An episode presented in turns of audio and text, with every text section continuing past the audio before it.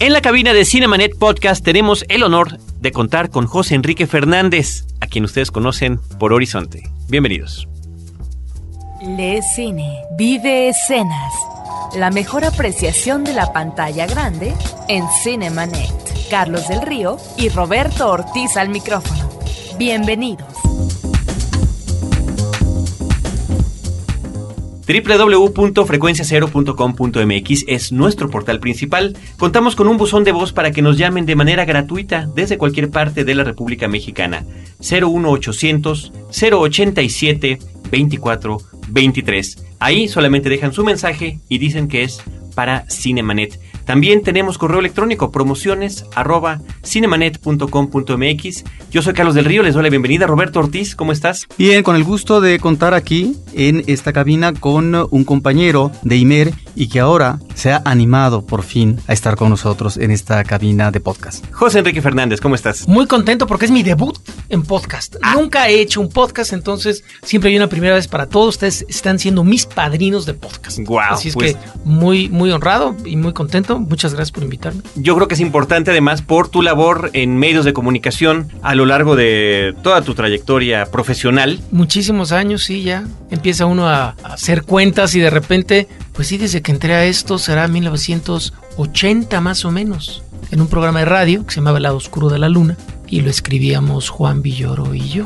En una, en una etapa y fue ahí mi debut ahí en Radio Educación, pero es 1980 más o menos. Y Desde nada más, Entonces, platícale un poquito al público por dónde has andado en esos quehaceres radiofónicos principalmente, ¿no? Además de la cuestión que tiene que ver con la música también. Pues siempre he tenido que ver con la música. Creo que el negocio de la música es como una mesa que tiene muchas aristas, muchos lados, y en una está el artista, en otra está el, el manager, en otra está la compañía de discos, en otra está la estación de radio, el medio, en otra está la- la- los editores, en otra la sociedad de gestión.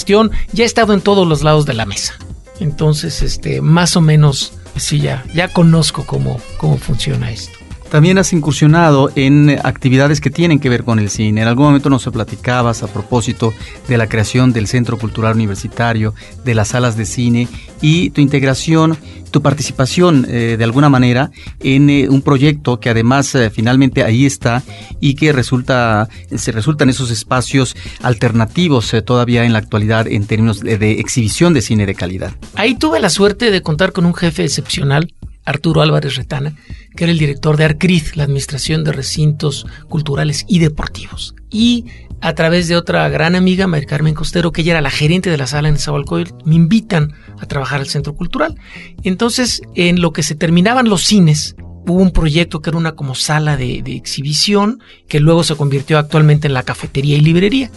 Y mientras se terminaban las salas cinematográficas, la Julio Bracho y la José Revueltas, un día haciendo un tour con mi jefe me dice, bueno, este, a ver, platícame, ¿dónde va a estar la dulcería? Y yo, claro, lo vi con una cara así de, de terror y le dije, oye, no, perdóname, pero en primera no cabe. O sea, si aquí metes una dulcería, vas a tener a toda la gente en el vestíbulo. El vestíbulo es muy pequeño. La verdad es que no vas a tener manera de aislar el ruido de toda la gente aquí, tragando, comiendo, platicando, echando chorcha, que va a estar distrayendo a la gente que todavía está viendo la película. Aquí no puede haber dulcería. Y entonces, claro, y me, me mira muy sorprendido y, de, de veras, pero entonces, ¿no se va a poder comer en estos cines? Claro que no. La gente tiene que venir a ver una película, no a comer. Este. Y, y yo le veía la cara de angustia, así como que. Pero. Pero pues es que luego eso suele ser negocio, ¿no? Este, no, no, sí, claro. Sin duda alguna, muchos, ¿cuántas salas de cine no subsisten gracias a lo que venden las dulcerías? Pero aquí no, aquí aspiramos a otro tipo de exhibición y otro tipo de público. Y entonces, claro, nos empezamos a meter. Y digo, al, ver que me apoyaba en esto, y me dijo, bueno, a ver, ¿y cómo qué más piensas? Entonces yo sentí que era la oportunidad de generar un espacio para ver cine como siempre lo hubiera yo soñado.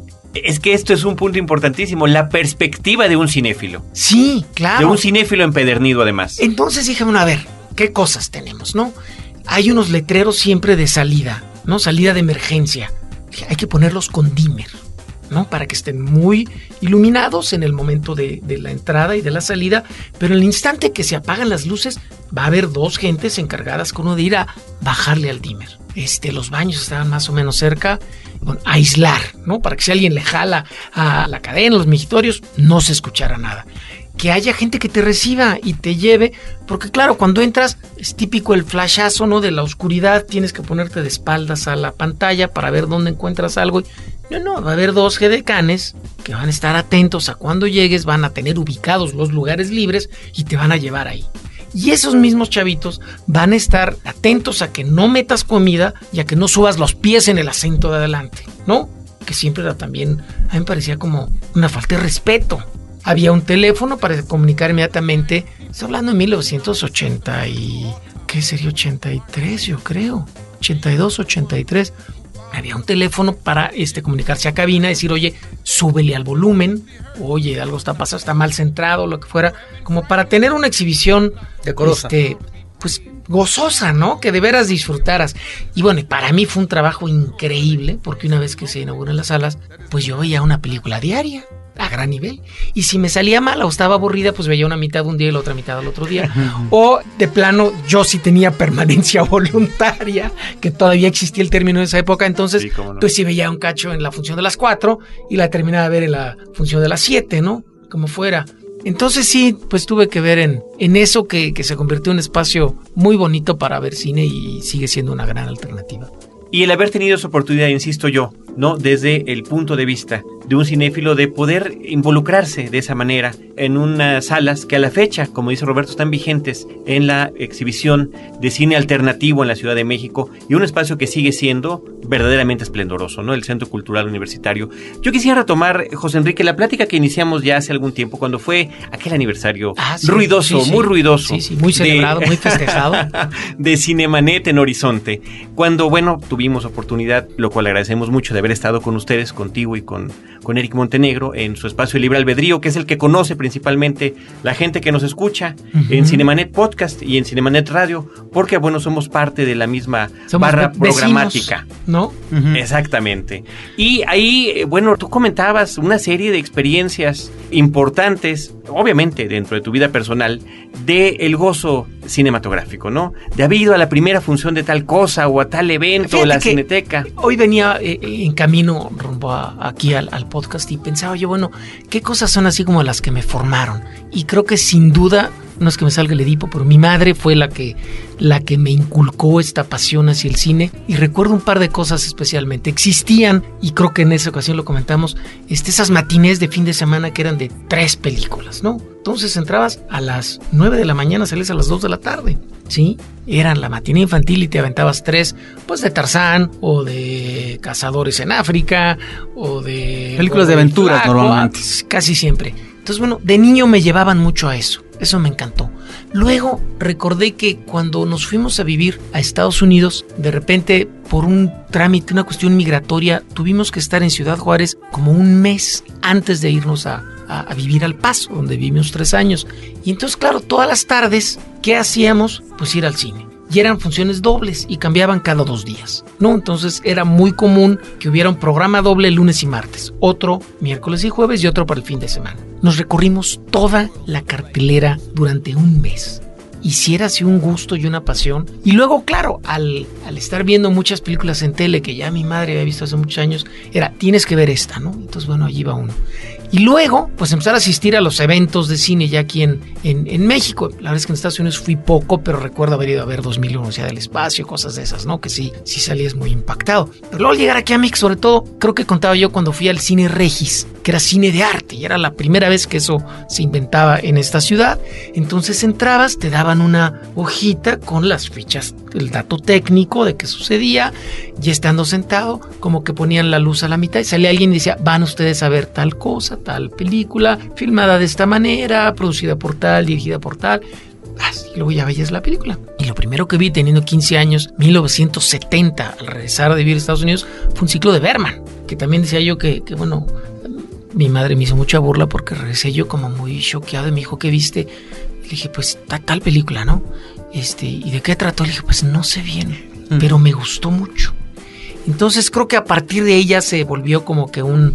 eh, ya lo tenía yo muy, muy inculcado el buscar películas, el ir a verlas. Entonces me toca, por ejemplo, la inauguración de la Cineteca, que fue un evento tremendo, porque era Naranja Mecánica, ¿no? Una película que estaba prohibida. Entonces, hay que... Principios de los 70. Sí, claro. Eh, estamos hablando, yo creo que haber sido 70 y... La película es como del 71, no sé cuánto tiempo. 73, 74 seguramente. Y bueno, el típico error que cometen los exhibidores, ¿no? Si tú tienes un evento que va a generar mucha expectativa, pues tú abres tu taquilla tempranito y en cuanto se agotan los boletos, cuelgas un cartelón enorme que dice locales agotadas, tú te vas. Llegas, ves, chim, ya no hay boletos, te vas. ¿Qué hacemos los mexicanos? Llegamos. No han abierto la taquilla. Uh, ahí está el bolón aquí va a haber relajo, igual y me cuelo. O igual y consigo boleto, ¿no? Efectivamente terminamos casi, pues digo, me incluyo porque era así como que una masa brutal, destruyendo la, la taquilla, corriendo viendo la película. Y bueno, sí fue todo un acontecimiento. Pero eso pasaba si veías una película de los Beatles en el cine Las Américas en el cine ópera. No había nada de eso, ahí había una sed brutal por ver conciertos y por estar, claro, un poco al día con, con las películas que estaban causando sensación en el mundo entero. Entonces llegaban y eran un evento y era tu único y último tren, ¿no? Si no, lo más no llevas a tu casa. Entonces era entrar a como diera lugar a verlo. Ahora, a partir de este consumo voraz, si podemos decirle así, de películas a través de la matiné, a través de la televisión en México, en Estados Unidos, de alguna manera se van perfilando en el gusto ciertas tendencias a propósito de temas, de géneros, de directores. No sé si en tu caso fuiste efectivamente conduciendo ciertos uh, elementos de apropiación sobre las películas, directores o los géneros que más te gustaron desde joven. Mira, sí, sí, obviamente termina uno teniendo sus directores favoritos o su género favorito, pero creo que tengo la capacidad para, en el momento de que entro a la sala de cine, se oscurece y empieza la proyección, abstraerme un poco y disfrutar lo que está pasando. Y me lo puedo pasar bien salir y ya hacer una crítica más objetiva, decir, bueno, pues la toma de pelo, mira, esto estuvo muy tramposo, esto pasó aquí, ya sea X, ¿no? Pero en ese momento sí estoy como completamente ensimismado, muy metido en la película. Si una película no te mete, pues tú sí ya estás en serios problemas. Pero entonces siempre he tenido como que ese gusto por el cine y trato de pasármela muy bien y disfrutarla y luego ya salgo y hago otro tipo de crítica, ¿no?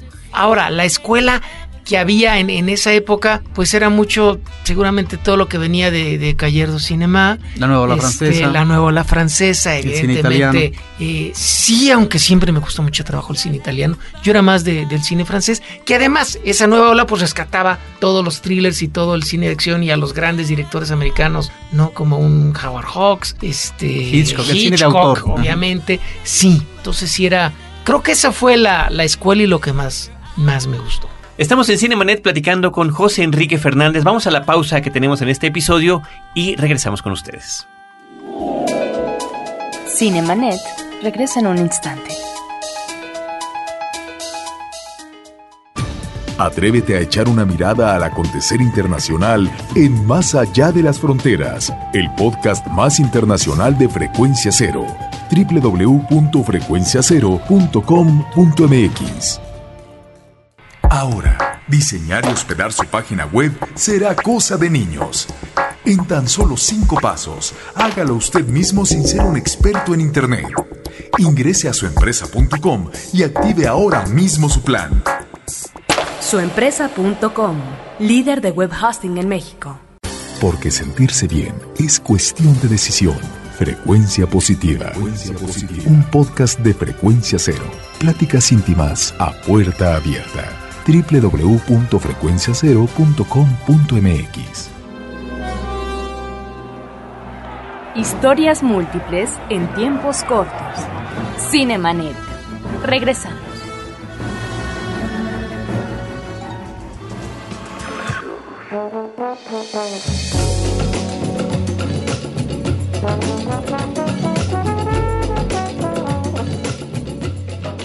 Continuamos la charla con José Enrique Fernández y hay una cosa que también nos llamó mucho la atención en la plática de la vez anterior, eh, que tenía que ver con este asunto de que, bueno, por cuestiones personales o profesionales te toca viajar mucho. Sí. Has estado eh, inclusive viviendo en otros países sí, sí. y no importa dónde estés, siempre Vas se, puede. Ir, siempre se puede ir al cine. Esa es una máxima o una premisa que existe en mi familia, todos lo saben, mi mujer, mis hijos, siempre se puede ir al cine. No importa dónde llegues, hay que ver que esté en cartelera e ir, porque independientemente de lo que haya, hay que conocer el cine, la sala, el público, cómo se comporta, la calidad de la exhibición. Eh, Es una experiencia, ¿no? Hasta la forma en la que ponen los pósters. Yo me acuerdo, bueno, en algún viaje a España, los pósters de las películas pintados Claro. en, en grande. Antiguamente los cortos o las famosas trivias que sacaban este, en cines de provincia, o ver cómo se comportaba el público, ¿no? Ir, a- ir a ver una exhibición en un pueblito en España como Carmona, en Sevilla, era alucinante, ¿sí? Entro y veo que toda mi familia, todos mis primos, a comprar este pepitas o las famosas semillas de girasol, ¿no? Y les digo, oiga, no, ve-". dicen, primo, lo siento, pero es que, es que no puedo ver la película si no estoy. Yo, es que me niego y total, convenzo a la prima, toda una santa, y no compra las pepitas. Entramos toda la sala comiendo pepitas. Entonces, tirándola al, al piso. Entonces era un ruido y ella me decía, primo, es que no, no, me pongo muy nerviosa. ¿no? Total, aún así ver eso, verlo traducido y comentado. Doblado, doblado, ¿no? Y el público gritando. La película era Los Guerreros, me acuerdo Mm. perfecto. Entonces salía este, este inmenso close-up a la, a la boca de la, de la locutora, precisamente, Claro. ¿no? Sus labios. Y claro, entonces imagínate la boca sensual de, ¿qué pasa, guerreros? y bueno, y, ¡hola, tía! ¡Qué mira! La gente, eso era una kermés. Bueno, como cuando uno comparte con el público cubano en La Habana, que es también muy festivo, muy participativo, muy Ajá. entusiasta, muy entregado a lo que está viendo en la pantalla grande. Es otra experiencia. Vale la pena ir al cine donde sea. Yo creo que, que es algo que hay que hacer y es una oportunidad más de que se oscurezca la sala y empiece la proyección, ¿no? Oye, y antes de que empezáramos esta grabación, nos comentabas de algunos casos en particular de películas que marcaron historia, ¿no? Hablando de Star Wars, hablando de The Shining. Pues es que tengo la oportunidad de repente eso, de aterrizar un día en Nueva York, salir a la calle así desesperado por recorrerla y ver una cola infinita. Me asomo y veo el póster y era Star Wars. Y dije, ¿qué es esto? Habrá que verlo, ¿no? O sea, si, si está generando este tipo de conmoción, ya me tienes formado dos horas para entrar a verla. Me gustó, a secas, ¿eh? Yo la verdad creo que ya no estaba en, en edad este, para disfrutarla. Creo que este es un guiño aquí a, a, A Carlos del Carlitos, Río. Que, que es súper fan. Pero lo mismo me pasó con el resplandor, que eh, típico, ¿no? Sales temprano, llegas, un viaje de muchas horas, este, salimos del hotel y nada, a las dos cuadras me topo con que estrenaban ese día el resplandor de Kubrick. Y le digo, "Ah, mamá, ¿sabes qué? Perdón, pero me tengo que formar. Y, ¿Pero cómo? Hay que verla. Hoy se estrena, ve. Y, y- y ve la cola, ya estaba a media cuadra. Estar Oye, en el pero evento. acabamos de llegar, no importa, o sea, yo no- hoy, hoy se estrena, yo no sé ya ni cómo explicarlo. Tal, mi madre no fue a verla, pues no hablaba inglés, pero compré dos boletos, uno para mi hermano, otro para mí. Ya estaba yo parado dos horas. Entras y fue un evento increíble, de veras, la participación del público, la emoción que había, la expectativa, este, el todo, ¿no? Coreas cada susto, la cámara siguiendo el triciclo, eh, o sea, no, increíble. Yo creo que no se cambia por nada el, el ver una película en el cine. Para mí sigue siendo un evento. Cada vez que se apaga No. la luz, ¿no? Oye, ahora, eh, dentro de tus actividades profesionales, estando en radio, te tocó estar al pendiente. A ver, platícanos bien la experiencia con Terry Gilliam, ¿no? Cuando vino a México. Ah, esa fue muy, muy divertida porque estábamos en Radioactivo. Era yo programador y gerente de la estación. Eh, tenía un programa también que se llamaba El Mañanero. Eh, lo conocía yo junto con Rulo, eh, Ricardo Zamora, eh, David Aguilera. Y organizábamos promociones todo el tiempo, no era muy común. Teníamos un programa de radio, este Cinema Logic, que este, lo grababa Martín Hernández y lo escribía y producía Memo Franco, todos buenos amigos. Y bueno, era constante que hubiera, por un lado, los famosos press junkets, ¿no? Que enviaban a alguien a cubrir el estreno y entrevistas con la gente, o que previo al estreno trajeran a alguien y te dieran la premier de una película. Y aquí de repente era 12 monos. Y entonces, bueno, la exclusiva era ir a ver una exhibición privada. Entonces dimos boletos a todo el auditorio, organizamos una Una función, una premier. Y luego, para los super elegidos, ¿no? Que ya sabes que dimos trivias de no sé cuántas cosas, los conocedores se iban a quedar a una entrevista con Terry Gilliam. Entonces, bueno, sí, los que se quedaron eran súper expertos en todo Monty Python, ¿verdad? Se sabían toda la historia, todas las películas, habían visto todo. Y era un tipo, la verdad, brillante y súper agradable. Ahí recuerdo especialmente, que creo que lo comenté eh, aquel día fuera del aire, que, que alguien le dijo, oiga, Terry, señor Gilliam, ¿cómo controla usted a alguien como Robin Williams, no? Que de veras es un actor que te descuidas y, y se sobreactúa y, y, y bueno, ya se sale de papel y todo. ¿no? Y dice, pues hay que dejarlo varias tomas. Y cuando está cansado, esa es la no, que me parece más un tip buenísimo para todos esos actores que ya están desbordados y ya son más ellos que el personaje. Entonces, los dejo que se cansen y luego esa es la toma buena. Una de las últimas. no, por un tipo brillante, la y siempre, pues intercalando muchas anécdotas de Monty Python y, y de Yo creo que es un, y, de una filmografía muy peculiar, muy, peculiar. Y esa película además que es importante. Muy desigual, también creo que estaremos de acuerdo que tiene momentos brillantes y sí tiene unos desaciertos también. Claro, pero en una época seguramente donde todavía en México, porque llegó a cuentagotas realmente lo que eran las películas de Monty Python. Eh, Llegaban a, las muestras nada más, claro, ya estábamos todos. Pero toda esa parte inicial eh, la conocimos con posterioridad en video, pero no porque se hubieran proyectado en pantalla grande, porque había en el caso del tema eh, religioso como la vida de Brian, elementos que podrían ser irritantes y provocadores. Pues creo que la primera que llegó al cartelera fue el varón de Munchausen. Las otras no, no habían llegado. Ya no. Claro. O sí, una exhibición en la muestra. ¿Qué será otra?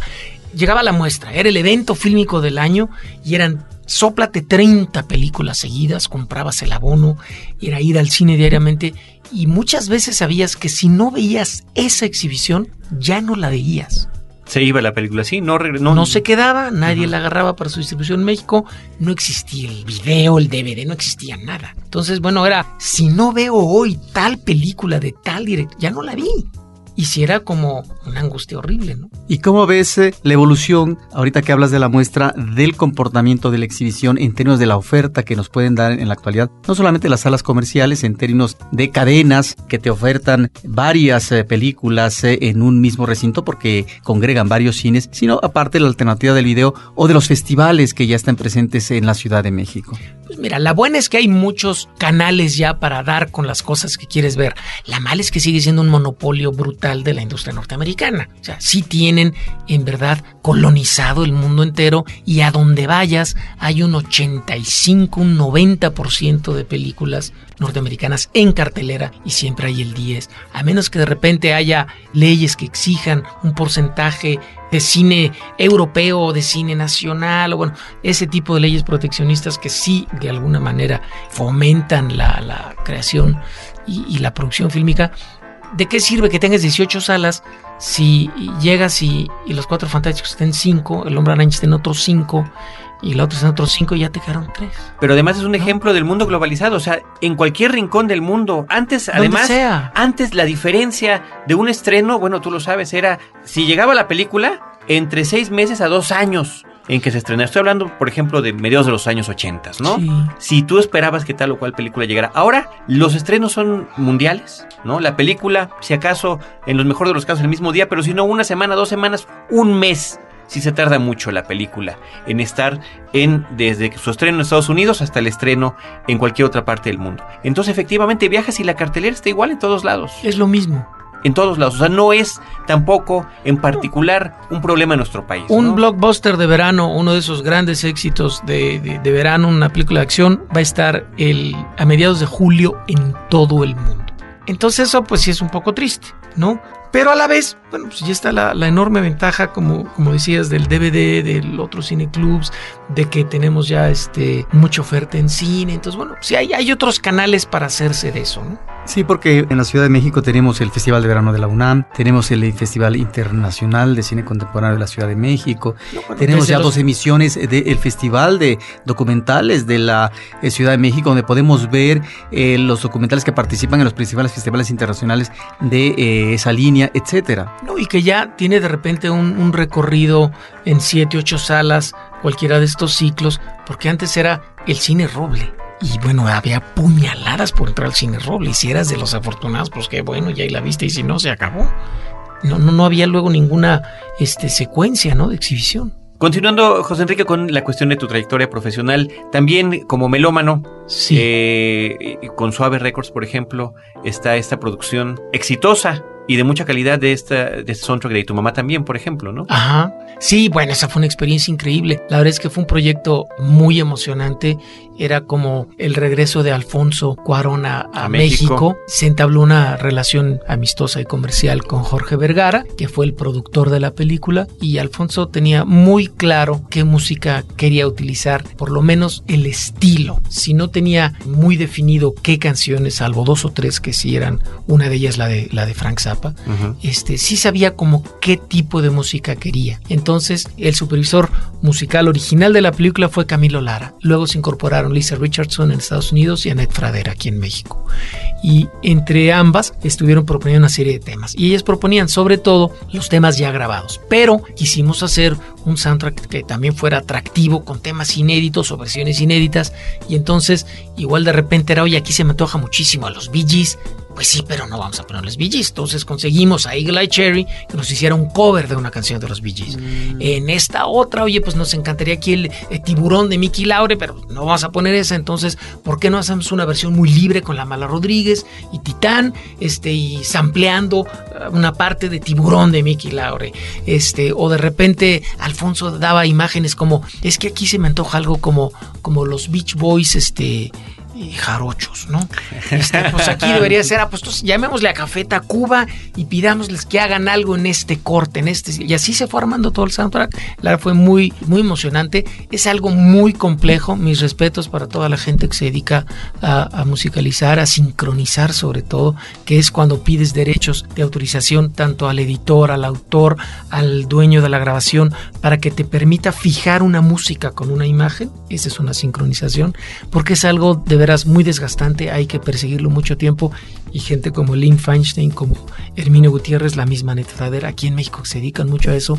Mis respetos por la tenacidad y la perseverancia que tienen para conseguir esos permisos. Pero es importante comentarlo además porque no existían los soundtracks en México. No, No, parece no. que a partir más o menos de Sexo, Pudor y Lágrimas Pues es mira. que ya se puede comercializar como tal. No que no existiera la música Yo elegida yo te diría ¿no? que o compuesta para películas. De manera muy rápida, muy veloz. el- O sea, los soundtracks exitosos evidentemente eran o los que estaban basados en éxitos de Broadway, sí, era el antecedente, Elvis Presley obviamente, los Beatles, y luego el brinco bestiali que fue el fenómeno mundial, pues, Saturday Night Fever, Mm. 1977. Y a partir de ahí, como que toda la industria dijeron, oye, este es un filón aparte y este es un negocio aparte. Y a partir de ahí ya tenemos como que una constancia, ¿no? Flashdance y... Vaselina. Vaselina. O sea, sí empieza a haber ya como, como una constancia. Pero aquí en México... Para películas mexicanas, además. Para películas Para mexicanas. películas mexicanas. Sin duda es sexo, pudor y lágrimas. Porque además hicieron una campaña de marketing brillante que era un minuto de tráiler, que era como un videoclip, la canción buenísima de Alex Intec, que luego los mismos cines prohibieron que se hiciera ese tipo de, de tráiler, ¿no? De simplemente un minuto de música y con escenas. Dijeron no, porque aquí estamos promoviendo más la música que la película. Pero eso fue lo primero y la canción excelente, la película muy divertida, pues fue un exitazo. Ahora, por ejemplo, eh, hay unas, además de las rolas que comentabas de Y tu mamá también, la recuperación de Nasty Sex, por ejemplo, ¿no? Sí, de la revolución de Emiliano la Zapata. revolución de Emiliano ¿Cómo, Zapata. ¿Cómo recuperaron esa rola? Hay cosas, te, te repito, que tenían muy claras eh, Alfonso y Carlos, que sabían exactamente qué querían, ¿no? Este, entonces, bueno, era aquí tiene que ir tal canción, pues tú vas a conseguir esa canción. El caso igual fue con Frank Zappa, que inclusive con ese tema, este, ellos escribieron el guion. Entonces, como que lo querían tener este, a toda costa, ¿no? Distinto, por ejemplo, lo de Si no te hubiera sido de Marco Antonio Solís, porque con esa canción se filma la escena, pero no era la que iba a quedar. De hecho, Alfonso ya le había pedido a Marco Antonio un tema inédito. Y la verdad es que cuando todos vimos el resultado, le dijimos, oye, no te va a componer algo mejor, igual compone algo igual de bueno, pero no va a ser mejor que Mejor si ya no te hubiera sido. Y con esta ya, ya está filmada, o sea, con esta ya no hay que empatar o sincronizar nada, ¿no? No hay que, ahí está, esta ya está. Entonces convencimos a Marco para que nos la diera y, y a partir de ahí se volvió cool escuchar al Buki, Exacto, ¿no? exactamente. Y tu mamá también, una película que por cierto eh, hubo protestas en eh, lo que fue la autorización de exhibición porque eh, no permitían la entrada fácilmente a los adolescentes, cuando es una película que... Crearon una categoría aparte, ¿no? Una categoría aparte. de eso, claro. Es una película para que vean eh, los adolescentes, porque es, precisamente de jóvenes, ¿no? Pues y de inquietudes eh, propias de los jóvenes, pero casi siempre se malinterpreta, se trastoca por parte de los censores porque están viendo el diablo, a propósito de lo que puede ser el consumo de la droga, a propósito de lo que puede ser una eyaculación, etcétera. En fin, cosas que finalmente suceden en el ámbito juvenil. Ahora, finalmente funcionó como un elemento. Pues una estrategia de marketing indirecta, claro, sin quererlo, bueno, eh, que luego sería llevada a su cúspide con el eh, con el, padre Amaro, ¿no? Sí, por supuesto, que eso fue Pero ya como más estudiadito, ¿no? A la prohibición muy, muy clara de parte de, pues, de las autoridades eclesiásticas, pues sí. y la convirtieron en la más taquillera en la historia de este país. Claro, claro. Pues José Enrique Fernández, muchísimas gracias por haber estado en Cinemanet Podcast, haberte mi debut, estrenado. Mi bautizo, de podcast. tu bautizo en la cabina de podcast, Claro, Porque finalmente, pues ya has aparecido en episodios podcast de Cinemanet. Así es. Pero nunca había yo estado aquí grabando un podcast y yo está muy emocionado. ¿Algún comentario final? Muchísimas gracias. No, que ojalá y la gente no, no perdiera la costumbre de ir al cine. No, en verdad yo creo que, es una emoción especial, que no está peleado y yo creo que es como, como con la música, yo se hago la analogía, que sin duda puedes escuchar una canción en tu teléfono, en el radio, en, en tu carro, en estéreo, en el iPod, en lo que sea, no importa. El cine es igual, la puedes ver ahora también en tu iPod, en tu reproductor de no sé qué, en la tele, en una pantallita de DVD, se vale, ¿sí? Pero la experiencia de ir al cine, la pantalla grande, la oscuridad y el, esa, esa soledad que te rodea, aunque sea esos momentos. Pero que también es un rito común, ¿no? Es increíble. Que la gente no pierda nunca eso. Yo espero que no se pierda porque pues no hay otra cosa que la supla. ¿No? También. Pues ahí está. José Enrique Fernández junto con Eric Montenegro tienen un programa que se llama Libre Albedrío, todos los jueves a las 8 de la noche. ¿De 8 a 10? De 8 a 10 de la noche en Horizonte 107.9 FM del Instituto Mexicano de la Radio. También se escucha en línea, en vivo www.imer.com.mx. Ahí buscan ustedes el vínculo que dice Horizonte en línea y lo pueden escuchar. Y además ocasionalmente también aquí en Cinemanet Podcast. No, se quedan además de 8 a 10 y ya de 10 a 10 y media. Cinemanet.